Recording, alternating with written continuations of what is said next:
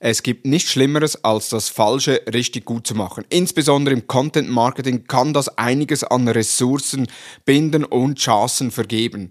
Im Juni 2020 habe ich mit Mirko Lange über das Thema vom Kanal zum Thema gesprochen, also dass man nicht mehr nur in Kanälen denkt, sondern wirklich in Themen denkt. Vom Kanal zum Thema, dass die Denkweise im Marketing, seitdem wir denken können, denken zunächst mal an den Kanal was auch verständlich ist, weil der Kanal ist ja der Kontaktpunkt zu, meinem, zu meiner Zielgruppe. Mhm. Also, dass wir auch immer gesagt haben, ich muss da sein, wo meine Kunden sind. Und die sind halt immer weniger, die jungen Leute im Fernsehen, sondern immer mehr auf, keine Ahnung, WhatsApp, YouTube, ähm, you name it. Also, natürlich spielt der Kanal eine ganz wichtige Rolle. Aber auf diesem Kanal tummeln sich heute so viele Leute, dass eine reine Präsenz auf den Kanälen überhaupt nichts mehr bringt. Die Episode, wie bereits gesagt, im, im, im, Mai 2020 veröffentlicht. Und es ist für mich immer noch eine der besten Episoden, die ich hier im Podcast veröffentlicht habe oder auch eines der besten Gespräche, weil es heute noch aktueller ist denn je. Es kommen neue Social-Media-Plattformen hinzu, eben wie beispielsweise TikTok, wo jetzt Unternehmen versuchen auch auf TikTok aktiv zu werden. Also das heißt, man denkt im Kanal und weniger im Thema. Von daher eine Episode, die immer noch eine hohe Relevanz hat. Und genau aus diesem Grunde gibt es das neue Format, die Digital Marketing Upgrade Replays. Hier werde ich monatlich eine vergangene Episode, die immer noch aktuell ist, die aus meiner Sicht sehr vielversprechend ist und ihr die unbedingt hören solltet, werde ich nochmals hier im Podcast veröffentlichen unter dem Tag Replays. Inspiriert wurde ich von OMR Classics. Hier hat Philipp Westermeier angefangen, dass er ältere Episoden, die aber immer noch aktuell sind, die top sind, monatlich wieder unter OMR Classics veröffentlicht. Ich fand die Idee sensationell, denn auch wir haben viele neue Hörerinnen und Hörer dazugewonnen seit dem Mai 2020 und da möchte ich den neuen Hörerinnen und Hörern solche Perlen, die wir hier im Podcast äh, oder die hier im Podcast schlummern, natürlich nicht vorenthalten. Von daher wünsche ich euch viel Spaß und viele Wow- und Aha-Momente mit der ersten Replay-Episode mit Mirko Lange von Scombler mit dem Thema vom Kanal zum Thema.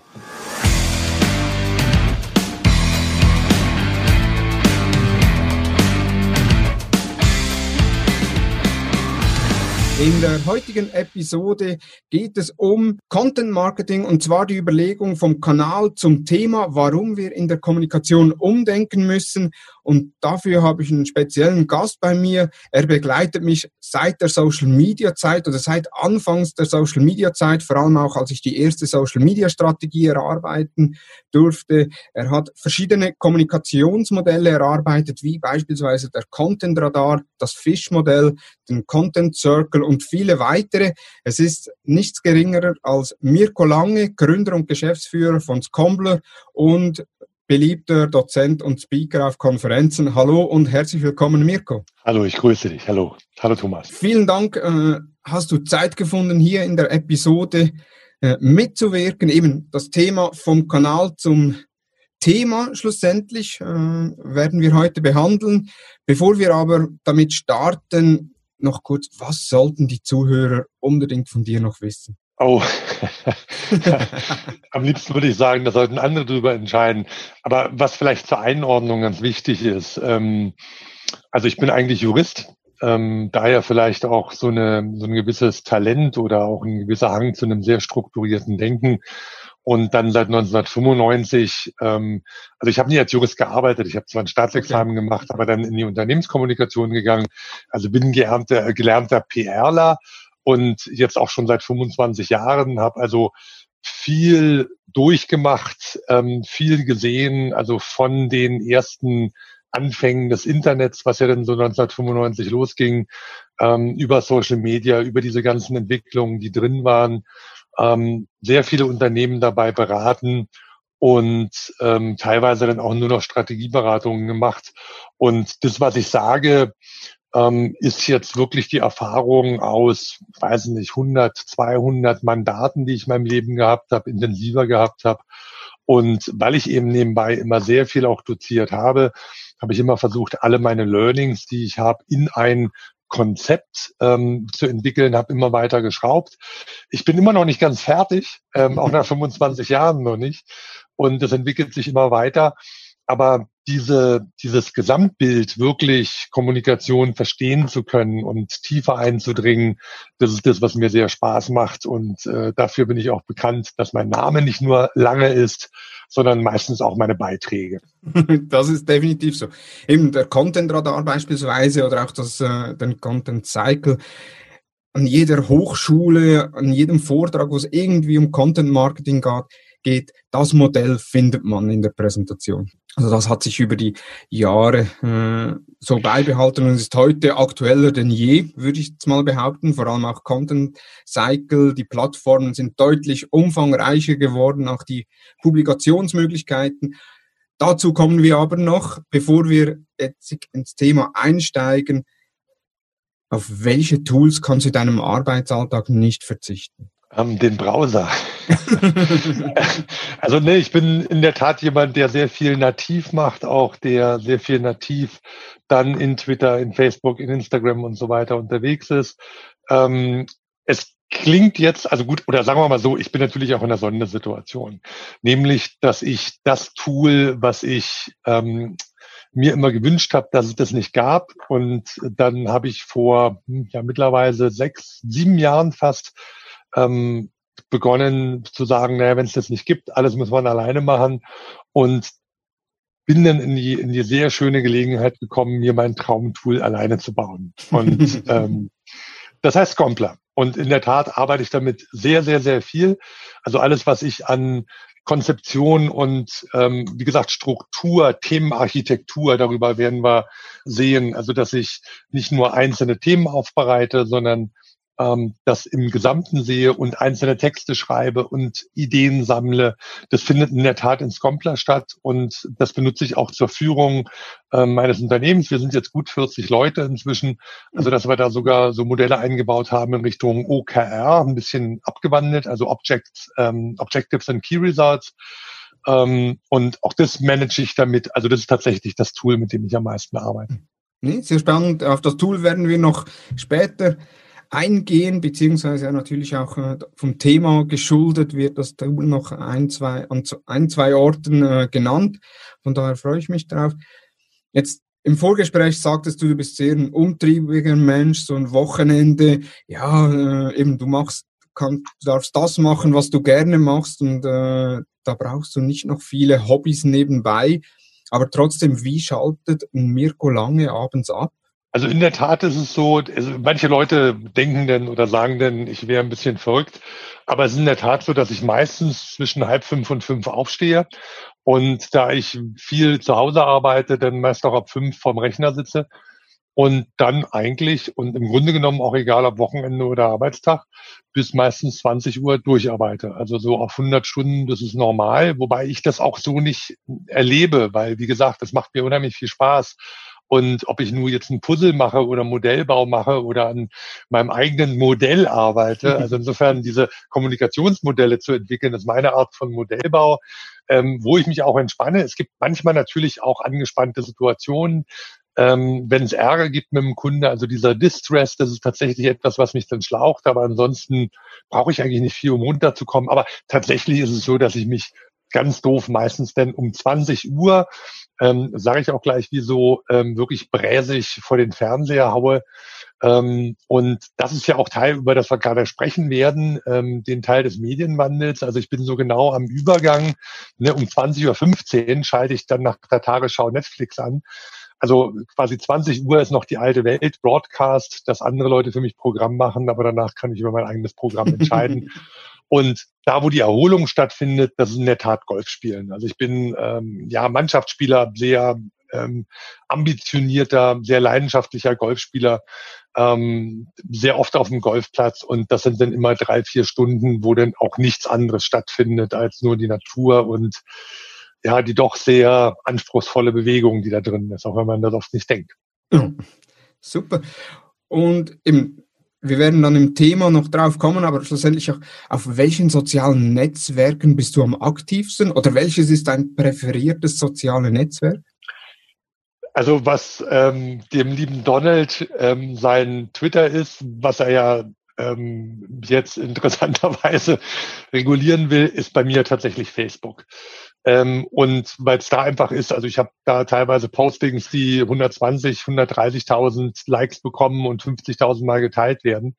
Ähm, oder sagen wir mal so, es war einer, der in diese Massen hineingekommen ist. Aber immerhin, ähm, da finden wirklich die, die ausgiebigsten Diskussionen statt und wie ich es vorhin schon gesagt habe, also PR, ich bin ja PRler, habe ich ja gesagt, ne? und PR kommt ja bekanntlich von pausenlos reden. Und ähm, das geht tatsächlich in Facebook am besten. Da hat man nicht mal die Längenbeschränkungen. Ähm, also auch auf LinkedIn gibt es ja Längenbeschränkungen. also Twitter reicht mir schon gar nicht und LinkedIn auch nicht. Und in Facebook bin ich unbegrenzt. Und das ist, glaube ich, der Grund, wieso ich da am aktivsten bin. Oh. Weil das auch so eine Art und Weise ist, wie ich auch so, sagen wir mal, die, die, das tägliche Erleben des, der Politik und des Weltgeschehens verarbeite indem mir irgendwas auffällt, was mir viel Gedanken macht und indem ich dann darüber schreibe, ähm, lerne ich es dann zu verstehen. Und dann vor allem noch der Austausch mit den anderen Leuten. Ähm, ich habe dann das Gefühl, dass so nach zwei, drei Stunden Diskussion habe ich dann auch ein Thema durchdrungen. genau. Und wenn wir vom Thema sprechen, dann gehen wir direkt ins Thema rein, und zwar Kommunikation, warum wir in der Kommunikation umdenken müssen, warum man weg vom Kanal hin zum Thema gehen soll. Das ist ja auch äh, aus deinem Modell, dem Content Circle, äh, bereits abgehandelt oder hast du schon in ein Modell gesteckt? Darüber werden wir heute sprechen. Und daher die erste Frage, warum muss man in der Kommunikation umdenken? Ja gut, also ich wirke jetzt ein bisschen zögerlich, weil in so einem Podcast, das ist ja immer schwierig, weil wir eben mit sehr vielen unterschiedlichen Leuten sprechen oder ähm, sehr viel unterschiedliche Leute zuhören. Und natürlich sind die Herausforderungen in Unternehmen sehr unterschiedlich. Also ob wir jetzt einen ähm, Konzern haben, ob wir ein mittelständisches Unternehmen haben, ob wir ein Kleinunternehmen haben, ob die sehr digital erfahren sind, in welchen Märkten sie unterwegs sind, in welcher Phase das sind. Überall gibt es sehr viele unterschiedliche Herausforderungen. Aber es gibt etwas, was wir, was alle gemeinsam haben und das ist ein Stück eine Banalität, aber man muss es sich trotzdem vor Augen führen oder gleich verschiedene. Ähm, also Basis von allem ist, dass immer alles anspruchsvoller wird. Also natürlich sind die Anforderungen selbst an einen Fußballspieler heute ganz andere als vor 20 Jahren, was Geschwindigkeit, was Technik, ähm, was Zusammenspiel angeht, weil alles sich ständig verbessert. Also auch wenn wir Handys angucken von vor zehn Jahren, ist heute die Herausforderung, ein Handy zu bauen, viel, viel, viel, viel größer als vor zehn Jahren. Und ähm, deswegen in der Kommunikation muss sich auch eine ganze Menge wandeln. Wir haben zwar in den letzten weiß ich nicht, 20 Jahren einiges geändert, dass wir sehr viel mehr und jetzt kommt's auf digitalen Kanälen unterwegs sind. Und natürlich haben diese Kanäle auch etwas anderes von uns gefordert. Aber eigentlich hat sich viel in der Kommunikation immer nur auf die andere Art des Kanals bezogen. Und das ist auch weitgehend ausgereizt, weil diese Kanäle inzwischen, also wir sind früher umgestiegen sozusagen. Wir haben immer gesagt, wir müssen da sein, wo unsere Zielgruppen sind. Deswegen sind wir in Social Media reingegangen. Ähm, da können wir gleich noch ein bisschen genauer eingehen. Deswegen haben wir dann angefangen, jetzt neue Formate zu finden. Also das, was wir jetzt machen, ein Podcast oder was im Content Marketing an Webinaren, an White Papern und so weiter kommt, das sind dann alles Formate. Das ist schon ein Schritt weiter über den Kanal hinaus. Darüber können wir gleich nochmal sprechen. Und dass sich insbesondere in den letzten, für mich gefühlt fünf Jahren ähm, unglaublich viel getan hat. Also ähnlich wie die Corona-Kurve in den USA, ähm, ein exponentielles Wachstum. Das hat langsam begonnen, eigentlich mit, mit, mit Erfindung des Internets, so Mitte der 90er Jahre und die anfangende Digitalisierung. Aber das hat enorm an Fahrt zugenommen, insbesondere in den letzten fünf Jahren.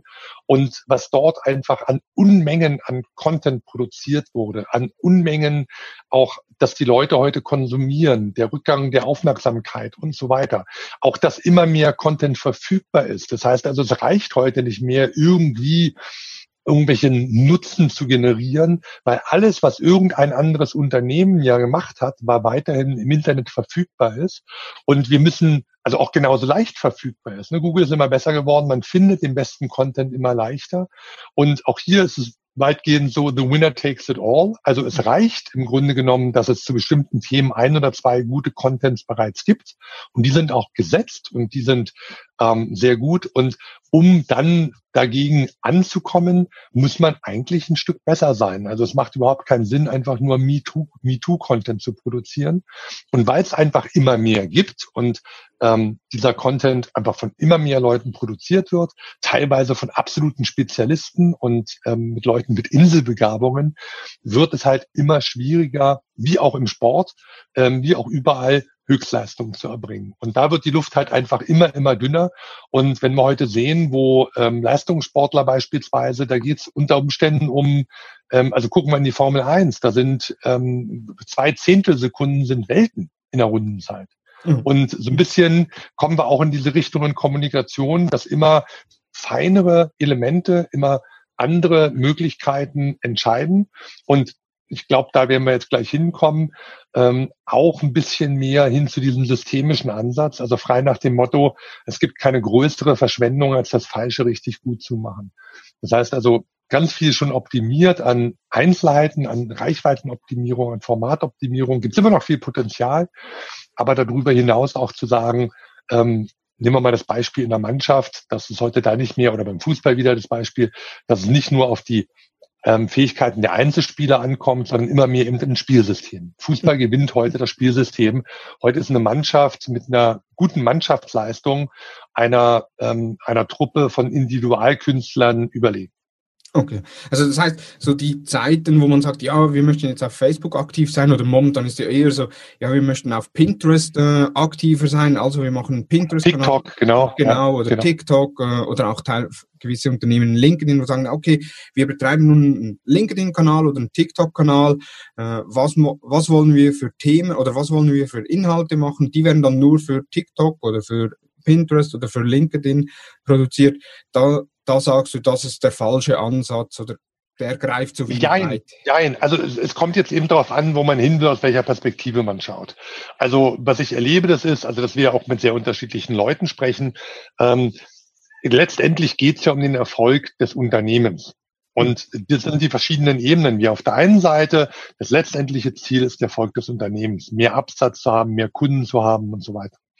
Ähm, und da spielen natürlich auf operativer Ebene, jetzt natürlich gibt es dann einen LinkedIn-Kanalmanager oder den sozialen oder den Social Media Manager oder den TikTok oder wie auch immer. Und der kriegt natürlich jetzt eine Einzelaufgabe, dass er sagt, wir müssen oder aus irgendeinem Gründen gibt es die Entscheidung, man sind ist aus TikTok und dann kriegt er jetzt diese berühmten KPIs, also die Key Performance Indikatoren und wird jetzt natürlich auch an der Performance seines Contents auf einem Kanal gemessen. Und also wenn wir mit so einem sprechen, dann hat dieser Mensch das Bedürfnis, möglicherweise wird er sogar danach bezahlt, dass es also eine leistungsabhängige Komponente hat, dann wird er darauf gedrillt, hier mehr ähm, auf TikTok zu machen. Das ist jetzt im Mikrokosmos betrachtet natürlich okay, weil aus irgendwelchen Gründen gibt er dann, hat, hat man dann mehr Engagement auf TikTok. Nur erneut, darum geht's ja nicht. Es geht ja nicht, man ist ja kein Verleger, dass ja das Geschäftsmodell ist ja nicht erfolgreich auf TikTok zu sein, sondern das Geschäftsmodell ist, den erfolgreichen Einsatz auf TikTok dazu zu nutzen, das Unternehmensziel besser zu erreichen. Und diese Anbindung, die geht sehr oft verloren. Das war einfach zu sehr, und das ist ein Managementproblem in erster Linie, gar nicht jetzt das Problem von den Leuten, die mehr auf TikTok machen wollen, sondern dass nicht verstanden wird, welchen Wertschöpfungsbeitrag hat jetzt beispielsweise ähm, das Engagement auf TikTok. Und ähm, also ist es jetzt reine Markenführung ähm, allein oder ist es ähm, Reputationsaufbau, was bei TikTok jetzt schwierig ist. Aber da, das, das liegt ja dahinter. Wir müssen ja letztendlich die Frage beantworten und die ist auch die wichtige im Content Marketing welchen Wertbeitrag leistet unsere Kommunikationsmaßnahme. Und das kann auf der einen Seite, wie gesagt, ein sehr operativer, sehr kanalorientierter sein, dass man sagt, unsere Aufmerksamkeit wird gesteigert oder unsere Reichweite wird gesteigert. Dann vielleicht auch auf etwas höherer Ebene, dass man sagt, nee, wir können durchaus auch Leads in irgendeiner Form generieren, also dass wir Adressen sammeln oder dass wir Traffic generieren auf unserem Shop, auf anderen Stellen, die mhm. näher am Verkauf dran sind. Aber letztendlich geht es ja auch um die Frage, die wir beantworten müssen, warum jemand von uns kaufen soll. Und da gibt es ja einen Grund. Also selbst wenn die jetzt auf den Job geleitet werden, ähm, dann haben die ja trotzdem die Möglichkeit, bei unserem Wettbewerber zu kaufen. Und wir müssen herausfinden, warum jemand von uns kaufen soll. Also sei es, dass sie glauben, dass wir die kompetentesten sind. Ne, also ihr, jetzt Hutter Consult beispielsweise, niemand würde euch beauftragen, weil ihr, und das ist die zweite Möglichkeit, die billigsten seid. Also das sind so typische Kaufgründe, weil ich der billigste bin, weil ich der Beste bin, weil ich den besten Service biete, weil ich die höchste Qualität biete, weil ich der innovativste bin. Da gibt es unterschiedliche Gründe, warum jetzt der eine Kunde den einen Anbieter und der andere Kunde den anderen Anbieter wählt. Das ist Positionierung. Und letztendlich geht es darum, dass wir das stärken, dass die Leute verstehen, ne, an eurem Beispiel jetzt Hutter Consult, mhm. wie ich sagte, ihr, niemand kauft euch, weil ihr die hübschesten seid. Also das seid ihr natürlich. Aber ähm, ne, in der Mode ähm, ist hübsch sein ein Wertschöpfungsfaktor. Ähm, niemand kauft euch auch, weil ihr die billigsten seid, weil die billigsten seid ihr nicht. Ähm, aber ihr werdet gekauft, weil ihr die Besten seid. Und ihr sind da seid Kompetenzführer. Das heißt also, in dem Moment, wo eure Kommunikation dazu führt, dass ihr, dass die Leute verstehen, das sind die Besten, in dem Moment habt ihr den größten Wertschöpfungsbeitrag geleistet in der Kommunikation, den ihr leisten könnt.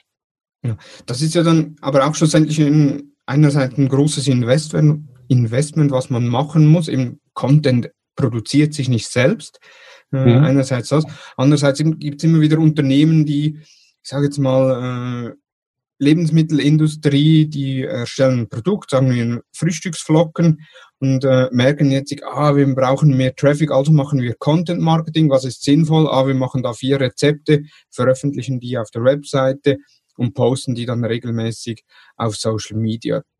Wird ja dann schlussendlich auch nicht zum Ziel führen, weil eben gerade Rezeptdatenbanken, ich sage jetzt mal der Ursprung von Content Marketing oder einer ja. der der Ursprung im also das will ich, Marketing. Äh will ich so pauschal nicht sagen. Also die Schwierigkeit ist auch ein bisschen, dass die Begrifflichkeiten heute sehr beliebig benutzt werden. Also auch Content Marketing wird ähm, von manchen Leuten verstanden als eine Teildisziplin des Marketings. Also dass man sagt, wir haben Social Media Marketing, wir haben Suchmaschinen Marketing, wir haben E-Mail Marketing, wir haben Content Marketing. Mhm.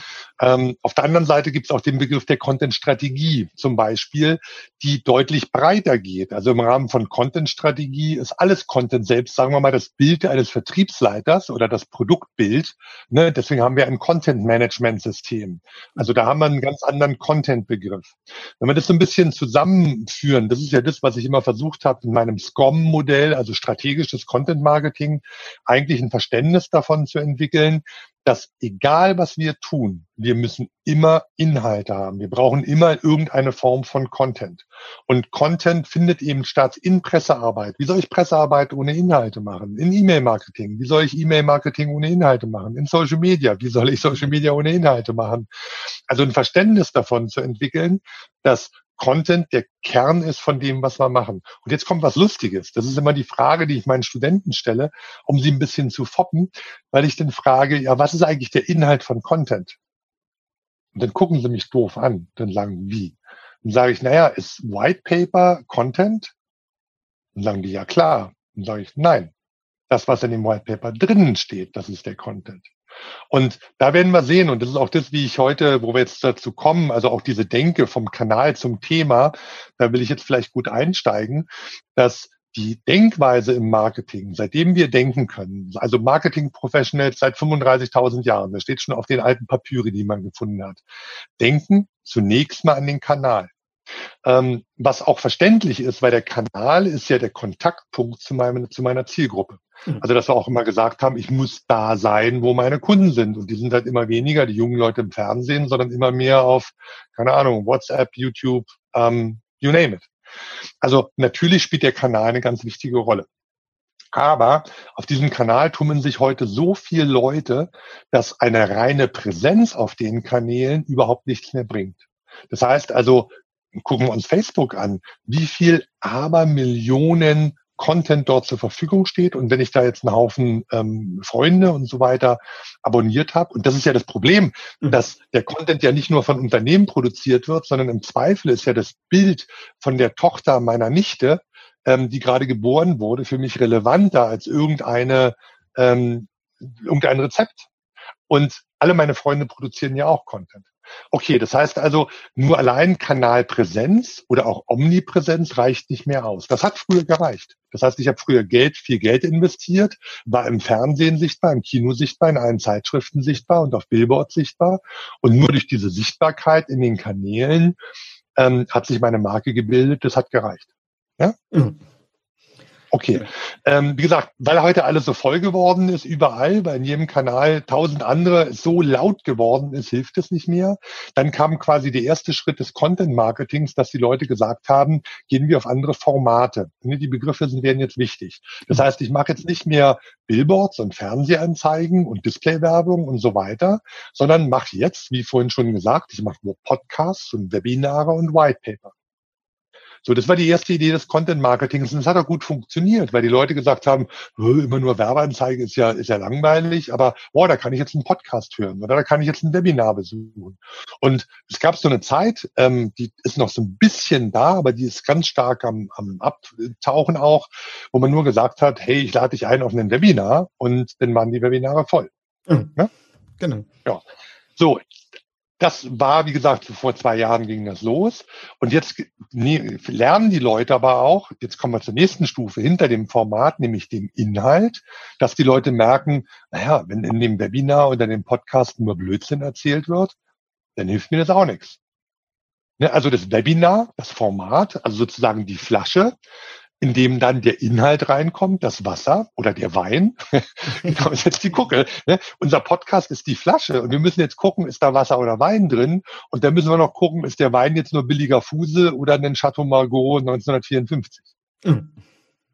So, also da sind wir jetzt beim Inhalt. Und der Inhalt, ähm, das, da habe ich lange gebraucht, um das auch zu verstehen. Da wird immer gesagt, der Nutzen. Aber es ist wirklich die Erkenntnisse, die neuen Informationen, die Fakten, die Zusammenhänge, die Bedeutung, die man erklären kann, die Wichtigkeit, die Relevanz. Ähm, darüber muss ich mir einzelne Gedanken machen. So, jetzt sind wir schon in der dritten Stufe zurück, also von Kanal. Auf dem Kanal finden Formate statt, also wie gesagt, Webinare, Whitepaper und so weiter. In diesem Format ist ein Inhalt, also die tatsächlichen Erkenntnisse, Aussagen, was man lernen kann und so weiter. Und jetzt gehen wir noch eine Stufe zurück, wenn wir es noch besser machen wollen. Und da kommt jetzt das Element der Story, des Storytellings. Die beantwortet die Frage, warum das jetzt für dich relevant ist. Die Story haben wir in diesem Podcast noch nicht gefunden. Also wenn wir gesagt hätten, wenn wir das in einen Kontext, in einen Frame gepackt hätten und genauer gesagt hätten, wen das jetzt betrifft, nämlich genau, was ich Marketingentscheider in Großunternehmen mit mir als 50 ähm, Leuten im Marketing, die das Problem haben, sich selbst zu koordinieren. Damit haben wir eine Geschichte. Mhm. Also wir haben die Geschichte und in dem Moment, wo wir eine Geschichte haben, die Story, wie wir es nennen, in dem Moment wissen auch die entscheidenden Leute, hey, der meint ja mich. Und dann bekommt es eine Bedeutung für deren Leben. Und damit steigt die Wichtigkeit des Contents. Also das sind jetzt Sachen, da werden wir gleich sehen. Ähm, genauso versuchen wir da vorzugehen. Und um das jetzt mal fertigzustellen, wenn wir diese vier Schritte uns angucken, dann sind wir tatsächlich bei etwas, was viel gesagt wird, dass gesagt wird, okay, Unternehmen müssen mehr wie Verlage werden, weil das ist genau die Arbeit eines guten Journalisten. Der hat einen Kanal, der wählt ein Format. Das Format kann jetzt ein Interview sein oder auch ein Podcast. Das lernen die Medien immer mehr. Ähm, Journalisten sind begnadete Inhalteproduzenten. Also das haben sie gelernt. Das ist ein Handwerk. Das haben viele der Content-Marketer nicht gelernt. Und wenn sie gut sind, haben sie dahinter auch noch eine Story, ähm, den Nachrichtenwert, den sie drin haben. So, aber jetzt kommt der große Unterschied zwischen einem Journalisten, dieser sogar theoretisch viel besser sind als wir Content-Marketer. Wie gesagt, weil es eine eigene Berufsausbildung ist. Wir sind einfach nur Marketing-Leute oder Quereinsteiger. Aber Trotzdem haben wir es noch schwerer, denn da, wo der Journalist bereits seinen Job getan hat, nämlich seine Geschichte erzählt und damit Traffic auf dem ähm, auf dem Medium quasi verursacht hat, das ist ja das Geschäftsmodell, fängt für uns erst, und das ist eine ganz, ganz wichtige Erkenntnis, für uns Content-Marketer beginnt die Arbeit dann erst. Traffic generiert zu haben auf irgendeinem Facebook-Kanal oder auch auf einem Blog oder einem Magazin, bringt zunächst noch gar nichts.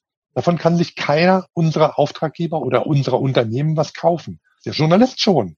weil der Traffic ist die Basis dafür, wie stark oder wie gut er die Werbung darauf verkaufen kann. Aber jetzt kommt's. Für uns ist ja wichtig, dass die bei uns auf die Webseite kommen und dann auf der Webseite lernen, boah, was ein geiles Unternehmen oder unsere Produkte mitkriegen und dann kaufen. Also verstehst du, was ich sagen will, dass ich, dass da, wo die Arbeit des Journalisten aufhört, fängt unsere erst an. Wir sind ja in der persuasiven Kommunikation, wie man da schön sagt. Also wir wollen Menschen von etwas überzeugen. Mhm. Also das muss ja nicht nur Verkauf sein. Wir können ja auch Kommunikation für eine politische Partei machen. Auch dann wollen wir die Leute überzeugen. Oder wir können wollen Leute, wir wollen dafür kommunizieren, dass die Leute auf einmal jetzt Masken tragen und Abstand halten. Also wir wollen ja, dass sie etwas tun nachher. Das will ja ein Journalist nicht. Mhm. Und das schaffen wir dann, indem wir diese Stories noch in Themen bündeln, dass wir dann für ein Thema stehen, dass die Leute sagen, boah, Mensch, Facebook-Marketing ist nur Hutter Consult oder das Tempotaschentuch oder wie auch immer, dass man selber damit auch zur Marke wird, aber durch Inhalte. Und das ist ja das, was ihr geschafft habt als Hutter Consult. Wenn mich jemand fragt, wer ist der kompetenteste Mensch im Thema Facebook-Marketing? Thomas Hutter. Mhm. Und das habt ihr durch Content geschafft, durch Kompetenz, die ihr gezeigt habt wie vermittelst du das in Unternehmen? Also das ist ja dann schon, ich sage mal, wie du, oder wie du auch selbst gesagt hast, ein Paradigmenwechseln, dass man nicht mehr hingeht und sagt, okay, jetzt das machen wir für Kino, das für TV, das für Plakat, das für unser Kundenmagazin, ja. das für die Printanzeige, sondern dass man hingeht und sagt, okay, wir definieren eine Story, definieren daraus schlussendlich Inhalte entsprechend dann die dritte Stufe äh, Formate und erst dann eigentlich den Kanal. Wie, Ganz genau. Wie gehst also, du in Unternehmen oder wie kann man in Unternehmen das alt oder das teilweise auch verankerte Mindset äh, aufbrechen? Gibt es da Ratschläge? Also das können wir jetzt mal so ein bisschen auch historisch sehen. Also wo du jetzt sagst Story Circle. Ja, da hat das alles begonnen. Das war im Jahre 2013. Ähm, und die Geschichte dahinter ist lustig, interessant. Nämlich in 2011, also ich würde mal sagen, so in Deutschland ging 2009 das mit Social Media los. Da waren, ein, also 2008 ist Obama gewählt worden, ähm, Ende 2008 mit Twitter. Ähm, dann kam hier der Supply in the Hudson River, das war 2009. Ähm, so, ne, also immer wieder Aktivitäten, wo viel über Twitter gesprochen wurde. Mhm. Facebook startete langsam, so die ersten ähm, Facebook-Marketing-Aktionen begannen so 2009, 2010. Und in 2010 hat dann die Deutsche Bahn ähm, auch mal so ein Twitter Social Media Monitoring, ne, man muss ja zuhören, das war es, angeworfen und festgestellt, ach du Scheiße, jeden Tag äh, darf man Scheiße sagen im Podcast? Ja. Ähm, jeden Tag ähm, gibt es denn jetzt schon wieder Scheißbahn und schon wieder zu spät. Also ganz viel diese Shitstorms. Ne? Und also da haben sie gesagt, wir müssen irgendwas mit Twitter machen. Dann kamen die Ende 2011, kamen die dann zu uns, weil wir damals eben mit Social Media schon viel gemacht haben ähm, und haben gesagt, Mirko, kannst du uns helfen, jetzt eine Twitter-Strategie zu entwerfen? Und das haben wir gemacht. Da haben wir das ganze Jahr 2012 dran gearbeitet, ähm, haben das dann implementiert, ist immer noch ähm, Benchmark, also die Integration wirklich in den ähm, Kundenservice. Dann waren wir 2011 fertig. Ähm, und dann haben sie gesagt, jetzt wo wir Twitter haben, Mirko, kannst du uns jetzt eine Facebook-Strategie machen, also Kanalstrategie. Mhm. Habe ich gesagt, na klar, weil ich natürlich glücklich Anschluss ähm, ähm, Anschlussauftrag und dann haben wir wieder ein Jahr gebraucht, bis das mit drin war und dann waren wir fertig und dann kam es an, Mirko, Mensch, super, kannst du uns jetzt eine Google-Strategie machen? Und dann habe ich mit dem Finger an, den, an die Stirn geklopft und habe gesagt, Leute, das, das macht doch keinen Sinn. Wir können doch nicht jedes Mal, wenn ihr einen neuen Kanal habt, eine neue Strategie machen. Und da ist dann dieser Story Circle entstanden. Also, dass wir gesagt haben, wir haben im Kern einfach den Content, die Geschichten, die wir erzählen wollen. Wir sind dann in der ganzen deutschen Bahn rum, also zu Flinkster, zu Call a Bike, zu Regio, also Regionalverkehr, zu Fernverkehr, ähm, zur Bahncard. Ne? Die haben 21 Geschäftsbereiche und haben bei denen gesagt, Mensch, was habt ihr eigentlich so das ganze Jahr über zu, zu erzählen? Und haben das dann versucht, in einen einzigen Redaktionsplan zu bekommen, um von da aus dann zu sagen, okay, wir entwickeln jetzt hier diese Geschichten und diese Geschichten erzählen wir dann gleichzeitig sozusagen auf Facebook, auf Twitter, im Blog und so weiter. Ähm, dass wir eben einmal die Geschichte machen und dann die Variationen, ne, in Twitter ist es viel kürzer, in Facebook ein bisschen mehr, auf YouTube noch ein Video dazu, aber im Kern ist der Inhalt immer der gleiche. Also das, was wir erzählen, die Geschichte ist die gleiche, nur die Formate ändern sich und dann der Content ist eine deutlich effizientere Arbeit. Das heißt also, die Bahn hat es damals gleich verstanden, das war easy, Aber, und jetzt kommt der entscheidende Punkt, die Operationalisierung ist in der Tat schwierig. Ich habe damals dann eine Monster-Excel-Liste gebaut, die, der geilste Redaktionsplan, den man sich vorstellen kann. Sensationell. Niemand auf der Welt baut so gute Redaktionspläne wie ich. Super. Beste Excel-Liste ever. Das Problem war nur, sie war in der Praxis völlig unbrauchbar. Weil sie so komplex war, ne, man konnte damit nicht arbeiten. Und ähm, also jetzt, das, das klingt jetzt, ich kann es nicht anders sagen, das war der Grund, wieso ich Scompler gebaut habe. Und heute sage ich eigentlich, ich bin nicht mehr Berater, ich bin, bin wie ein Personal Trainer und Scompler ist mein Fitnessstudio. Das ist genauso, als ob man Essen umstellt. Man muss es üben. Das heißt also, in Scompler kann man jetzt was tun und das geht auch in der kostenlosen Version übrigens. Deswegen traue ich mich auch hier, ohne dass es Werbung ist, davon zu erzählen. Und die bleibt auch immer kostenlos, dass man so eine Themenarchitektur aufbaut. Und das ist das, wie wir es einführen. Also die Leute kommen zu uns, die sind natürlich jetzt schon vorgebildet, weil sie mich kennen und wissen, was sie erwartet. Ne? Also da ist dann schon das Drilltraining sozusagen, der mich als Personal Coach oder Personal Trainer nimmt. Und dann entwickeln wir zuerst eine zentrale Leitidee. Da werden wir auch drüber sprechen. Also ähm, da, das wir nicht über Produkte sprechen, sondern es gibt ein zentrales Versprechen. Was ich da sehr schön finde, ist ähm, oder sehr plakativ ist DAF. Also kennst du die Shampoos und Hautcremes ja. und so weiter. Die reden nicht über das Produkt, sondern deren zentralen Versprechen ist, wir helfen dir, deine natürliche Schönheit zu erkennen. Also deren, deren Slogan ist, you're more beautiful than you think. Und egal, was sie für Content entwickeln, völlig egal, auf welchem Kanal, in, in welcher Jahreszeit, das machen die ja seit vielen, vielen Jahren. Sie erzählen immer nur diese eine Kerngeschichte. You're more beautiful than you think. Oder nehmen wir Always, die immer die gleiche Kerngeschichte erzählen und die ist, Mädel, lass dich durch nichts stoppen. Unstoppable. Like a girl doing thing off, off the field like a girl. Auch das hat eine Verbindung immer zum Produkt, weil ne, also junge Mädchen, die ihre Periode haben, trauen sich dann nicht zum Sport zu gehen, verlieren Selbstbewusstsein, das ist ihre zentrale Geschichte. Oder guck dir Airbnb an. Toll. Also Airbnb erzählt eine einzige Geschichte und diese Geschichte ist, ähm, wenn du mit uns in Urlaub fährst, dann wirst du das Land durch die Augen deines Gastgebers äh, ähm, ähm, erfahren. Das ist ja nämlich der große Unterschied von Airbnb, dass du also irgendwo zur Untermiete wohnst, im Gegensatz zum Hotel. Und haben als Kerngeschichte immer diese eine. Also diese Kerngeschichte entwickeln wir gemeinsam. Das ist im Idealfall die Marke. Mhm. Entwickeln daraus dann Handlungsfelder. Also was ich bei Adidas könnte das sein, Leistungssport, ähm, Fitness, ähm, Gesundheit und vielleicht noch Mode. Ähm, dann gehen wir da rein, entwickeln, je nachdem, was, ne, also je tiefer wir runtergehen, desto dynamischer wird es, entwickeln wir einzelne Themen. Also im Leistungssport könnte es jetzt eben Laufen und Tennis und weiß ich was sein. Darunter dann Stories. Und so entwickeln wir wirklich eine feststehende Themenarchitektur und haben damit auch einen Jahresplan. Und diese Themenarchitektur, ich will mal so sagen, das ist wie eine Partitur. Das ist wie das Lied das wir spielen wollen. Also das ist auch hm. immer ein Vergleich, dass ich sage, wir müssen als Unternehmen dahin kommen, dass wir nicht ein Haufen sind von Musikern, wo jeder nur versucht, möglichst laute Töne zu produzieren. Also Lautstärke steht jetzt für Reichweite, sondern wir müssen anfangen, ein Lied zu spielen. Gemeinsam. Mhm. Darum geht's. Und das Interessante ist, laute Töne bringen alleine nichts, also ja Aufmerksamkeit, aber wenn das Misstöne sind, die einfach schräg klingen, dann habe ich davon. Also dann habe ich zwar Aufmerksamkeit, aber ich habe keine Wertschöpfung. Aber wenn ich eine tolle Musik habe, dann kann ich unter Umständen auch leise spielen, weil die Musik so ergreifend ist, dass die Leute auf einmal still werden und zuhören. Also da kriegt Lautstärke eine andere Bedeutung. Oder nehmen wir gesagt, im Fußball der Einzelspieler versus Zusammenspiel oder oder oder oder. Also das ist so ein bisschen die Idee. Und ähm, es ist tatsächlich ein Üben und dieser Katalysator, Scombler, dass man also alle Leute auf ein System bringt, die alle nach der gleichen Methodik arbeiten, die dadurch auch voneinander erfahren.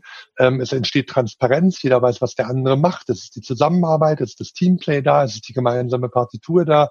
Das braucht dann tatsächlich ein, zwei, drei Monate Übung, wo wir als Coaches dann zur Verfügung stehen. Und dann ist es so, als ob man seine Ernährung umgestellt hat. Aber es ist ein bisschen so. Es geht nicht darum, dass wir jetzt ein Tool haben, das ist denn einmal Seht oder sowas oder irgendeine Diätpille. Ne, das versuchen viele zu verkaufen, sondern eigentlich gehen wir her und sagen, du musst dein Verhalten und deine Ernährung umstellen. Also mehr Sport machen, mehr Gemüse essen, weniger Fleisch ähm, Und dann funktioniert es auch mit der Gesundheit. Jetzt eben, viele Unternehmen arbeiten ja, wie du gesagt hast, mit Excel-Tabellen immer noch und dann oftmals jede Abteilung hat eine eigene Excel-Tabelle, hat einen eigenen Mediaplan, einen eigenen Contentplan, eine eigene Jahresplanung etc. Irgendwo übergeordnet gibt es vielleicht eine Vision, aber dann in den einzelnen Abteilungen sind die Excels vorhanden. Jetzt, wel, mit welchen Argumenten gehst du in ein solches Unternehmen, um schlussendlich, sagen wir es mal in deinen Worten, die Diät zu starten? Ähm, genau mit dem Argument, dass ich sage, Leute, ihr seid viel zu fett. ähm, also das darfst du natürlich so nicht sagen, aber ich bin jetzt ein bisschen auch in der Situation, dass die Leute zu mir kommen und sagen, hey Mirko, ich bin zu fett, was kann ich tun? Also die Überzeugungsarbeit muss ich im Allgemeinen nicht mehr so sehr leisten, das ist ein Vorteil, aber es gibt natürlich die Argumente, und ähm, das ist auf der einen Seite, dass die Leute auf der, ähm, dass die Leute merken, hallo, wir, das wird immer schwieriger, ähm, ein Return on Investment zu bekommen. Jedes Marketinggeld, was wir investieren, hat deutlich weniger Rücklauf, hat deutlich weniger Reichweite und so weiter. Das stellen alle fest. Das ist Punkt eins. Der Punkt zwei ist, dass die Leute auch merken, ich kann gar nicht vernünftige Sales Funnel aufbauen, weil ähm, die Abteilungen, also die Silos, ne, das ist ja ein feststehender Begriff heute, die mhm. Silos zu stark sind, also dass eben wirklich E-Mail-Marketing mit Pressearbeit, ähm, mit anderen, mit Sales und so weiter nicht vernünftig arbeiten, weil sie schon gar nicht miteinander reden. Ähm, wir haben viele Unternehmen, die auf einmal feststellen, da werden wir jetzt auch eine Studie zu machen, dass Content doppelt und dreifach produziert wird, weil die Leute nicht voneinander wissen. Also selbst wenn, ähm, wie viel, also das versuchen dann manche Leute eben durch ein Content Audit in den Griff zu bekommen, ähm, dass sie Content normal schreiben, obwohl es ihn eigentlich schon drei, vier, fünf Mal im Unternehmen gibt, nur halt in einer anderen Abteilung oder auf irgendeinem anderen Laufwerk, was ich nicht kenne. Die Leute wissen nichts voneinander. Das heißt also, auch das ist im Moment ein großer Trend, den wir auch als Berater oder auch als Mitarbeiter im Kommunikationsunternehmen nutzen kann. Also Stichwort Newsroom. Newsroom versucht genau das ähm, zusammenzubringen. Und was wir eigentlich machen, sind diese Ideen zusammenzuführen. Content Marketing, Newsroom, Redaktion. Aber sagen, Newsroom ist wieder die Gefahr eines Silos sozusagen. Ne? Die versuchen zwar Silos aufzubrechen, ist aber sehr stark auch in der Unternehmenskommunikation. Die Zusammenarbeit funktioniert da auch nur bedingt. Ähm, da haben wir nochmal den gemeinsameren Ansatz. Das heißt also, das Problembewusstsein, das ist durchaus da, dass die und die, die Abteilungen heute ineffizient arbeiten, zu teuer arbeiten, keine Abstimmung haben, keine Koordination haben. Also dass man jetzt irgendein Thema nimmt und was ich SEO macht das im Juli und Webseite macht das dann, äh, was ich im August und Social Media ähm, dann im Oktober. Ähm, aber das ist doch viel besser, wenn ich das aufeinander abstimme. Wenn ich zuerst meinen Relaunch mache, dann die SEO-Optimierung, dann über das Thema in Social Media spreche und Content entwickle und dann die Sachen miteinander vernetzen kann. Vielleicht noch eine Fernsehkampagne mache, die dann drauf hat. Also in Kampagnen haben wir dieses Denken. Also das ist ja nichts Neues. Hm. Da, wir, da koordinieren wir ja diese ganzen Maßnahmen. Aber im Grunde genommen geht es darum, ein Unternehmen so zu organisieren, dass diese Denkweise, die wir in großen Kampagnen haben, zur Regelkommunikation wird, nämlich die Abstimmung untereinander. Und wie gesagt, die meisten Unternehmen verstehen es, weil das Problembewusstsein bereits da ist, weil sie merken, es funktioniert nicht so gut, also weil sie selber mitkriegen, sie sind zu fett und sie kommen nicht mehr die Treppe richtig hoch und kommen ins Schnaufen, also sie sind auch nicht fit. Ähm, und der Arzt sagt ihnen auch, dass der Cholesterinspiegel erhöht ist äh, und die Leberwerte sind auch nicht mehr so gut. Genauso ist es. Und wenn dann jemand kommt und sagt, Mensch, hast du schon mal von gehört, dass du hast du schon mal überlegt, ob du deine Ernährung umstellen und dich mehr bewegen sollst, sagen sie, ja, habe ich schon gehört, aber ich habe noch nicht richtig einen Weg gefunden, wie ich es mache. Und dann sagt man, dann kann ich euch helfen. Hm. Also, wie gesagt, im Allgemeinen laufen wir wirklich offene Türen ein.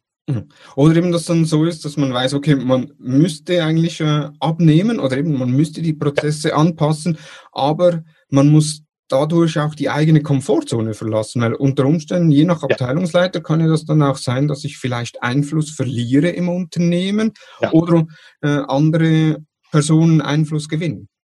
Ist tatsächlich im Moment auch, das ist einer der größten Files, die ich sage, wo ich oft diskutiere, dass ich sage, willst du ähm, es einfacher haben oder willst du besser werden? Und viele, viele sind durch die Situation, durch diese vielen Kanäle, den vielen Content, die vielen Formate und Personas und Sales Funnel und so weiter, sind wir im Marketing oft wirklich Getriebene geworden. Das von außen ist auf uns reinprasselt und hier musst du noch und da musst du noch und dann kommt Vertrieb an und hier haben wir noch was und du bist im Marketing einfach nur da, um irgendwie abzuarbeiten, voll im Stress. Du kommst nicht mehr dazu, eine Strategie mal zu entwickeln, dich auf die wichtigen Sachen zu konzentrieren, sondern versuchst nur irgendwie abzuarbeiten. Und hm. das kann natürlich nicht funktionieren, weil du keine Schwerpunkte setzt. Also auch das machen wir in der Strategie, dass wir sagen, wir müssen lernen, auch Nein zu sagen. Wir müssen lernen zu gewichten, dass wir sagen, die wichtigen Sachen, da legen wir mehr Zeit rein, aber die unwichtigen Sachen weniger Zeit. Aber der Maßstab, was wichtig und was unwichtig ist, kannst du nur haben, wenn du mal eine Strategie entwickelt hast. Und um eine Strategie zu entwickeln, musst du mal für einen Moment auch anhalten und durchschnaufen. Ne? Also wie der, der immer sägt, ähm, und dann sagt jemand, du, deine Säge ist ja total stumpf, und dann sagt er, ich habe ja keine Zeit zum Schärfen, ich muss ja sägen. ähm, so ungefähr. Also sprich, ähm, da werden wir, das ist ein Problem, dass, wie du sagst, ich sage auch den Leuten, am Anfang werdet ihr Muskelkater haben. Das ist erstmal mehr Aufwand. Ihr müsst was Neues lernen, das ist schwieriger. Aber jeder, der mal Training gemacht hat, weiß das auch. Wenn du mal über diesen Muskelkater hinaus bist, also du kannst auch keinen Trainingseffekt haben ohne Muskelkater. Wenn du ein Sporttraining machst und keinen Muskelkater kriegst, dann machst du was falsch. Also zumindest einen leichten. Ne? Also du sollst schon in die, ne, außerhalb der Komfortzone musste sein. Ähm, aber wenn du es dann machst, auf einmal wirst du fitter und besser und schneller. Und das willst du ja. Das ist doch eigentlich das Ziel. Die Leute denken immer, wenn sie jetzt ein Tool kaufen, wo sie jetzt Zeit sparen, dann würden sie besser werden. Nee, das ist ein Irrglaube. Weil die Zeit, die du sparst, wird sofort absorbiert von den tausend anderen Sachen, die du zu tun hast. Mhm. Also selbst wenn der Tag 30 Stunden hätte, wir würden immer noch chaotisch arbeiten. Es ist ein Irrglaube zu denken, dass wir mit mehr Zeit strukturierter oder fokussierter arbeiten würden. Also eigentlich Fehler, die man in Unternehmen ja immer wieder macht. Früher, ich sage mal so vor vor 15 Jahren, vor 20 Jahren war ja, ja, wir führen ein CRM-System ein, damit wir näher beim Kunden sind, damit wir den Kunden besser, besser betreuen können, beraten können, etc. Aber es das heißt ja nicht nur, weil ich ein System einfüge, dass ich dann schlussendlich auch besser in der Kundenbetreuung genau. bin. Genau das Gleiche mit Content Marketing, dass wenn ich ein Tool einführe, das, das den Content verwaltet etc., heißt das nicht, dass ich im Content Marketing besser bin. Ganz genau. Also wir sagen da immer, a fool with a tool is still a fool. Ähm, oder anders gesagt, also was ich eigentlich einen schöneren Ausdruck finde, die Leute imitieren es. Sie hm. tun so, als ob. Sie imitieren Content Marketing, sie imitieren auch Dialog. Ähm, und das führt natürlich auch zu Ergebnissen. Man kann bis zu einem gewissen Punkt kommen. Aber ansonsten ist, also auch wenn wir von Authentizität reden und so weiter, das ist damit eigentlich gemeint. Wie ernst meint es ein Kunde oder ist es nur vordergründig, dass man so tut, als ob? Und ich glaube, dass je weiter wir, ne, eine Zeit lang kann man ganz ohne, da konnte man machen, was man will im Marketing, Hauptsache Geld ausgeben, man war bekannt und dann war man so, in the position of fuck you, so ungefähr. Ne? Also, wenn du dich von uns kaufen willst, bist du ja selbst schuld. Auf einmal gibt's aber ganz viele Alternativen zu uns. Wir merken, keiner braucht uns. Wir sind nicht systemrelevant. ähm, ne, wenn wir bankrott gehen, interessiert keinen. Also müssen wir uns bemühen, denn kommen wir eine Zeit lang durch Faking, also fake it until you make it. Das, auch das kann eine Strategie sein, aber die Betonung liegt until you make it. Also nur beim Faken wird heute auch entlarvt. Also musst du, deswegen sage ich, es wird immer schwieriger, umso besser werden. Und naja, der eine kapiert früher, der andere denkt, er kommt noch eine Weile ähm, so damit aus. Jedes Unternehmen möchte zwischenzeitlich Content Marketing betreiben. Es gibt unterschiedliche Definitionen, was Content Marketing äh, anbelangt. Äh, schlussendlich, so was gibt, was sind so aus deiner Sicht die größten Fehler, die Unternehmen machen können, wenn sie mit Content Marketing starten wollen? Ja, also wie gesagt, das eine ist dieses ähm, grundsätzliche Prinzip, Content Marketing nicht mit Formaten zu verwechseln. Also nur weil ich andere Formate benutze, ähm, mache ich jetzt noch kein Content Marketing. Oder mhm. doch schon, aber das ist jetzt der Beginn, ne, dass ich also schon mal hübschere Flaschen für meinen Inhalt mache. Ähm, dass ich dann eben überlege, was ist in den Flaschen drin, wie ich vorhin gesagt habe. Und auch das ist jetzt ein bisschen, ich will es gar nicht Fehler nennen. In gewissen Märkten reicht es, ähm, wenn ich einfach jetzt eine hübschere Flasche habe und mit der hübscheren Flasche werde ich natürlich auch mehr Wasserflaschen verkaufen, ne, weil ich ein schönes Etikett habe.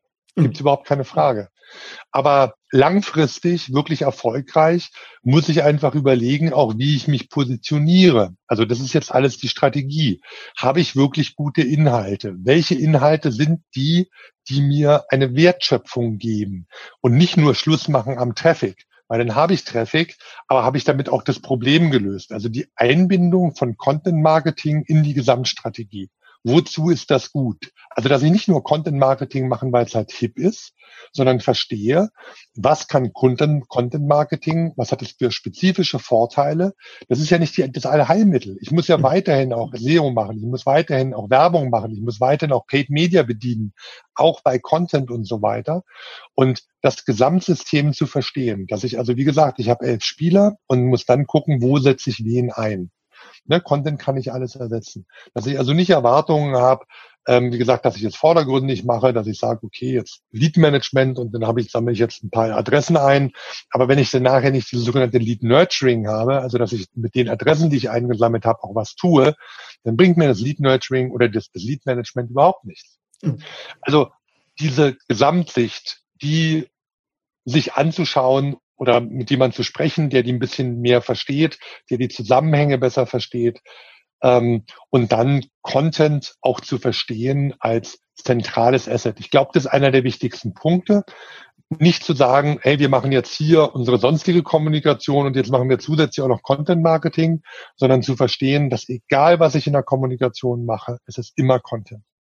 Und dass ich mit dem Content, mit dem Inhalten ein zentrales Asset habe. Also, dass ich überlege, wenn ich jetzt eine Geschichte habe und also als Beispiel nehme ich immer, dass wir dann die Substanz, die eigentlichen Inhaltsstoffe sozusagen haben. Sagen wir mal Mehl, Zucker, Mandeln, Butter, Hefe. Und dann gehe ich hier und anstatt jetzt nur ein Gewerk, zum Beispiel ein Google-Hupf zu machen, versuche ich aus diesen Grundmaterialien zusätzlich noch ähm, Cupcakes, Schnecken, wie gesagt, Google-Hupf, ähm, Zöpfe und so weiter zu machen, weil je mehr unterschiedliche ähm, Gewerke ich denn habe, desto breiter kann ich es auch verkaufen. Ne, der Google-Hupf ist dann, ähm, ist dann der, der Long, das Long-Format und der, das, der Cupcake ist dann der Snackable Content. Ne, und den einen bringe ich auf äh, ähm, Social Media, den anderen im Blog.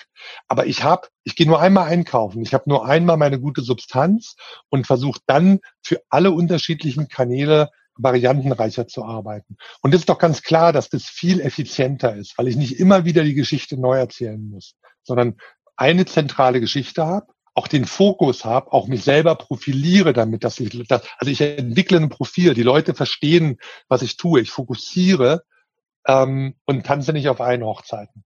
Das mhm. ist das, was ich bei vielen Kunden als hilfreich gesehen habe, aber es kommt natürlich auch immer auf das, ähm, auf das Unternehmen an. Das ist kein Allheilmittel für alle.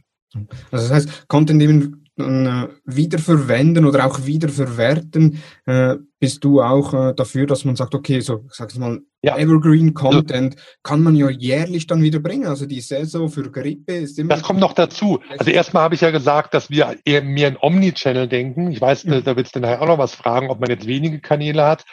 Ähm, ich glaube, da hat ein Umdenken oder muss ein Umdenken stattfinden. Wir haben vor fünf Jahren noch gesagt, konzentriere dich lieber weniger Kanäle, aber mach die wirklich gut.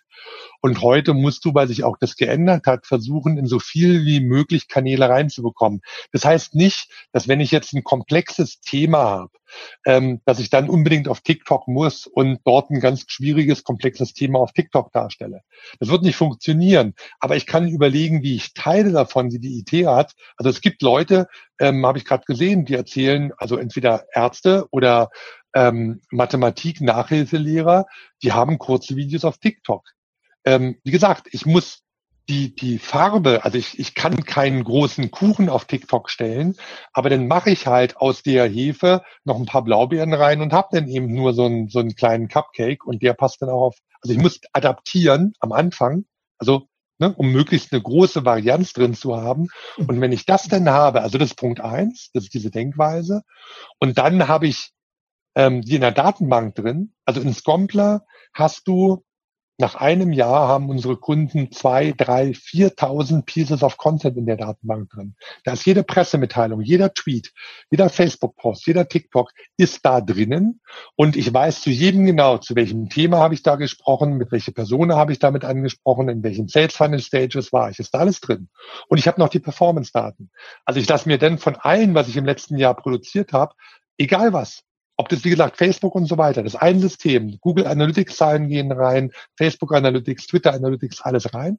Guck mir dann meinen erfolgreichsten Content an und mach dann, was du gesagt hast, dass ich sage, hey, das ist ein Thema, das war, hat keinen aktuellen Bezug gehabt, das kann ich jetzt einfach nochmal machen. Interessant finde ich jetzt deine Aussage, ich bin jetzt eher so, wenn ich, wenn ich Kunden berate, die äh, in Social Media starten wollen oder die äh, Social Media ausbauen wollen, dass ich sage, schau, macht lieber weniger Kanäle dafür richtig.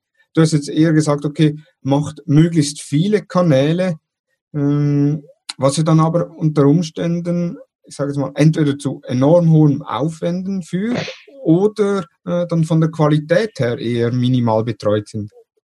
Nein, sehe ich nicht so, ähm, weil sich auch der Charakter einfach der Social Media und so weiter geändert hat. Also auch wie bei der Webseite, wo die Homepage keine Bedeutung hat. Mhm. Ähm, ich kann unter Umständen, was weiß ich, wenn ich jetzt hergehe und wir haben jetzt Fälle beispielsweise bei Corona gehabt. Ich bin jetzt ein Politiker und überlege mir, wie kriege ich meine Botschaft, Leute, haltet ähm, Social Distancing und so weiter, ähm, dass ich jetzt überlege, wie kann ich das machen und dann mache ich eben ein YouTube-Video dazu und ich mache einen Blogartikel dazu und ich mache auch ein paar witzige 30 Sekunden. Ich kann mit denen starten und dann mache ich einen TikTok-Kanal auf und dann sind auf meinem TikTok-Kanal einfach nur drei Videos. So what? Aber wenn die eine geile Botschaft haben, wenn die eine geile Story erzählen, wenn die vernetzt sind, ähm, und dann gehe ich eben auf Twitter und tweete dann, also da werden wir gleich sehen, Twitter ist jetzt schwierig, weil wenn ich keinen Follower habe, bringt es erstmal gar nichts. ähm, aber gerade auch, ich kann ja dann, wenn ich irgendwo einen Kanal habe oder ich mache eine Pressearbeit denn dazu und sage hier, Ramelow oder jetzt Ministerpräsident hat jetzt auf TikTok, da berichtet dann die Presse drüber und auf einmal kriege ich Traffic. Mhm. Also wenn du dann anfängst. Dann, dann, bin ich ja dann auch gefordert, wenn ich dann Traffic drauf habe, dass ich den Kanal ja weiter betreue. Warum? Warum? also genau das halte ich heute für eine, ein, eine Denkweise, weil niemand geht doch ähm, jetzt auf den auf irgendeinen TikTok-Kanal und sagt, oh, gibt's da was Neues? Das macht doch kein Mensch mehr. Das stimmt, ja. Ja genau, auf Facebook. Genau, Wie, wann gehst ja. du denn auf ein Facebook-Profil, auf die Homepage? Nee, du siehst die Facebook-Sachen in deiner Timeline und kommst dann dahin.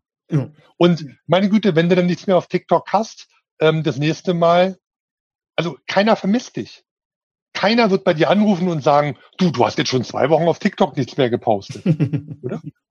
Also das ist völlig absurd. Also früher war das mal, aber deswegen kann man das heute durchaus starten und erneut, wenn du ein Thema hast und zu dieses und dieses Thema bei diesem Thema das diese Geschichte, die du erzählen willst, die kannst du erzählen durch eine durch einen witzigen 30 sekündiges Video.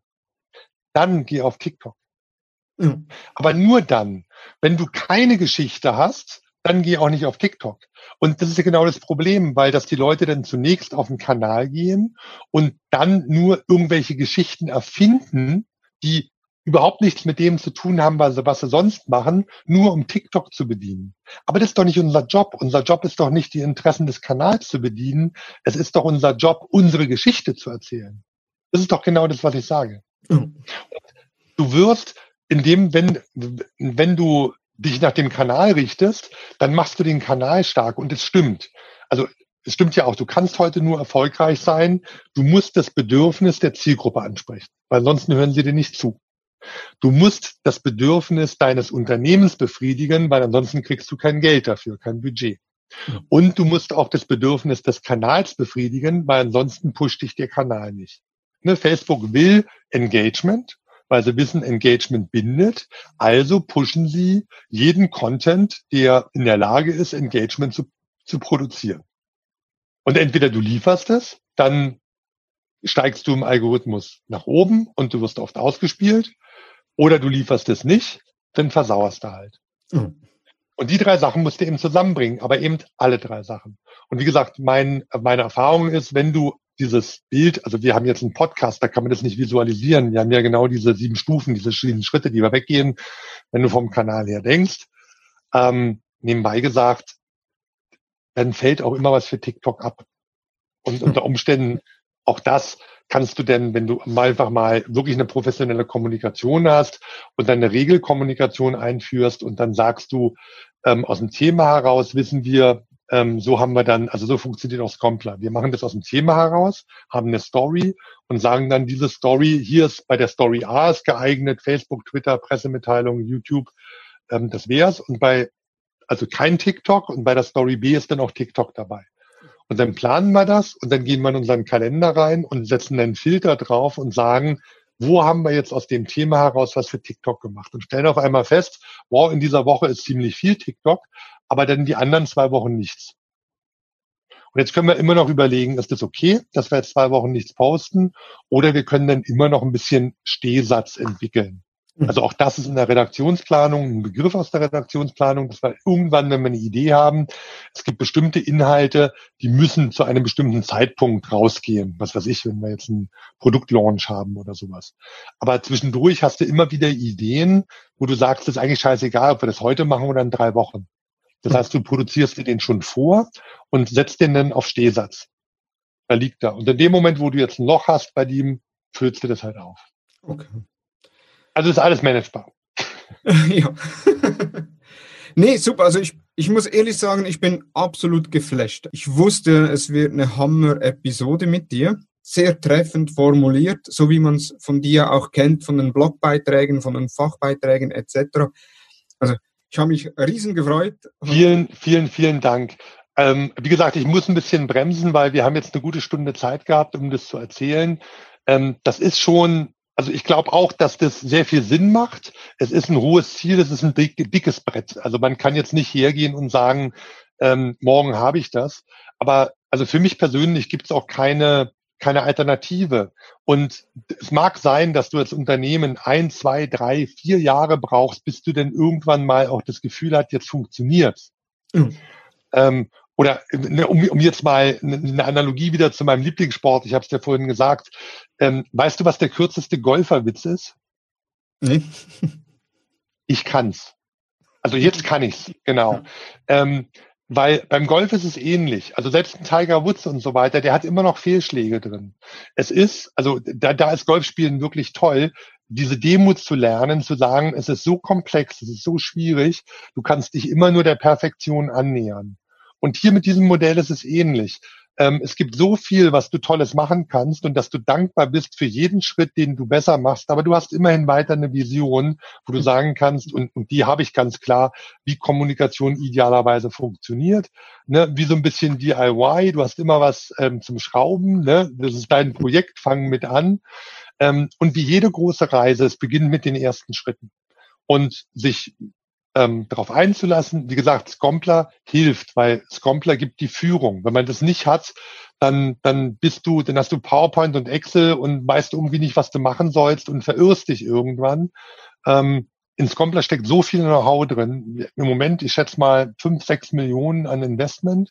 Und alles, was ich weiß, habe ich versucht, in Scompler reinzubringen, um die Führung reinzubekommen ähm, das zu lernen, das ist was Neues und dann einfach zu überlegen, habe ich Lust, meine Kommunikation anders aufzusetzen und ähm, ja, also meine Güte, ich hoffe, wir werden eine immer größere Community, es sind immer mehr Berater mit drin, ähm, die auch nach dieser Methodik einfach arbeiten. Weil wie gesagt, das ist nicht nur ein Tool, es ist eine Methodik, es ist eine Denkweise dahinter.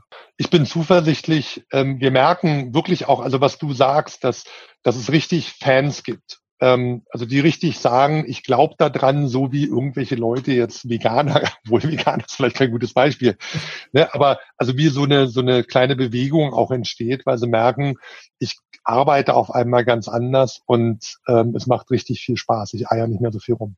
Hm. Nee, super. Vielen herzlichen Dank.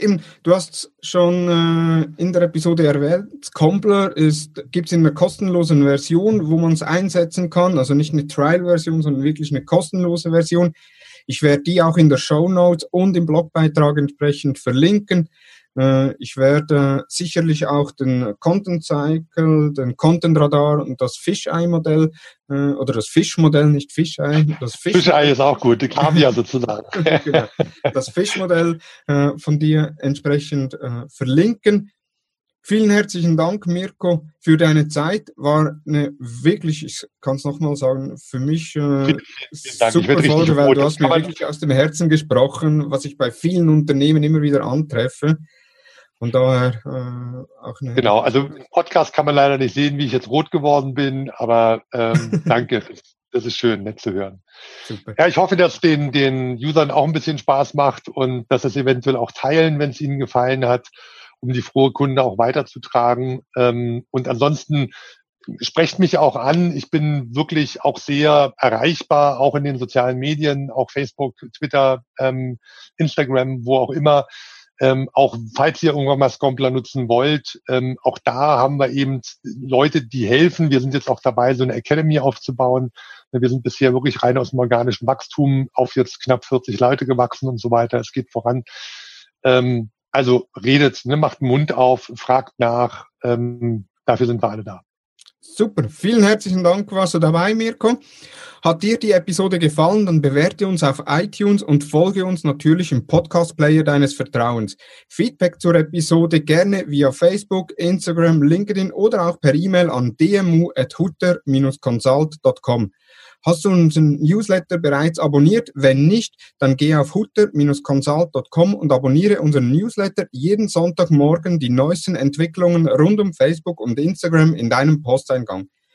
Vielen Dank fürs Zuhören und ich freue mich, wenn du nächsten Freitag wieder mit dabei bist bei der nächsten Ausgabe des Digital Marketing Upgrade Podcasts der Hutter Consult. Vielen Dank und tschüss.